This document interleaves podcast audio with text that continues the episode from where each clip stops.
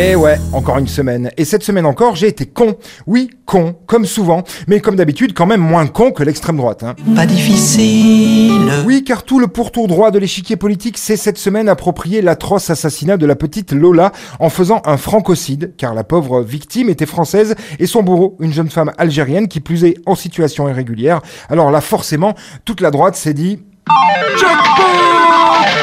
Au nombre de raclures de ce monde étrange qu'est celui des patriotes et autres rassemblés nationaux, bercés à coups de dur à four crématoire et de grands remplacements, c'est soudain senti légitime d'inventer ce terme, d'alourdir certainement la peine de la famille et des proches en affichant le visage de cette pauvre enfant sur les réseaux sociaux, dans la rue aussi sur des affiches appelant à une marche en sa mémoire et en déclarant en substance que ce meurtre abject n'était que le résultat d'une politique migratoire inefficace. Aussi maladroit que stupide. Ces gens-là ont même osé comparer ce crime au meurtre de George Floyd, réagissant comme si le meurtre de jeunes françaises par des personnes étrangères en situation irrégulière était quelque chose de systémique, de récurrent, alors qu'à ma connaissance, c'est la première fois que cela arrive. La dernière fois, c'était un certain Lelandais, gaulois de souche parmi les consanguins, qui était coupable. C'est pas moi, c'est lui. Lors des événements internationaux qui ont suivi la mort de George Floyd, par exemple, c'est un racisme d'État. C'est le côté systémique de ce problème qui était mis en avant, le fait que des policiers blancs tuent des personnes noires presque tous les jours aux États-Unis. Il n'y a vraiment pas matière à comparer, comme le fait actuellement l'extrême droite, sauf dans leur cerveau malade. Enfin,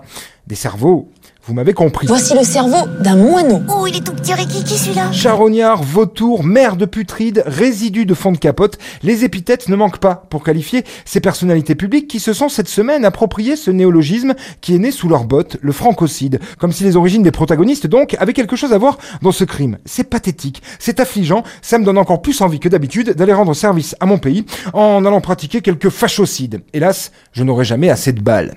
Fais pas chier ou je te ferai une guerre comme t'en as jamais vu. Et pendant ce temps-là, tous ces députés incultes et élevés à l'agnole, portant l'étiquette marronasse du Rassemblement National, donnent la patte, remuent la queue et suivent tranquillement la majorité présidentielle, tout fiers d'être au bout de la laisse d'un pouvoir qui ramasse leurs crottes et leur remplit leurs gamelles de croquettes, puisqu'ils ont cette semaine encore voté contre le rétablissement de l'ISF, contre la taxation des émissions de CO2 des yachts et des jets privés, et pour un crédit d'impôt pour les propriétaires de châteaux. Pas mal pour un parti qui se définit comme populaire.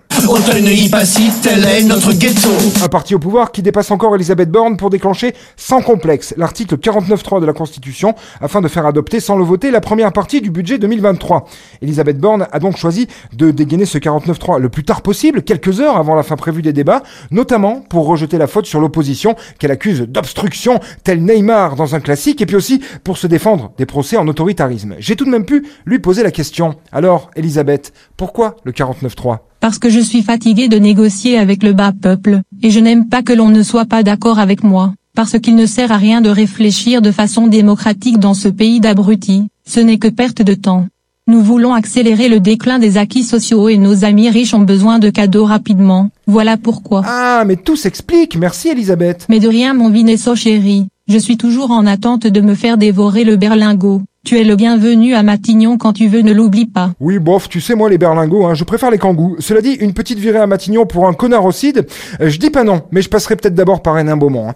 Bon allez, je vous laisse, je vais m'occuper de mes melons au jardin. Cette année, j'ai planté des Mbappé, c'est fou comme ils deviennent énormes. Bonne bourre mes petits cons, sommateurs de contenu de merde sur les réseaux sociaux. Désolé, je t'ai pas entendu parler, toi, mais juste ta bite. Ma bite parler C'est Porte Nawak.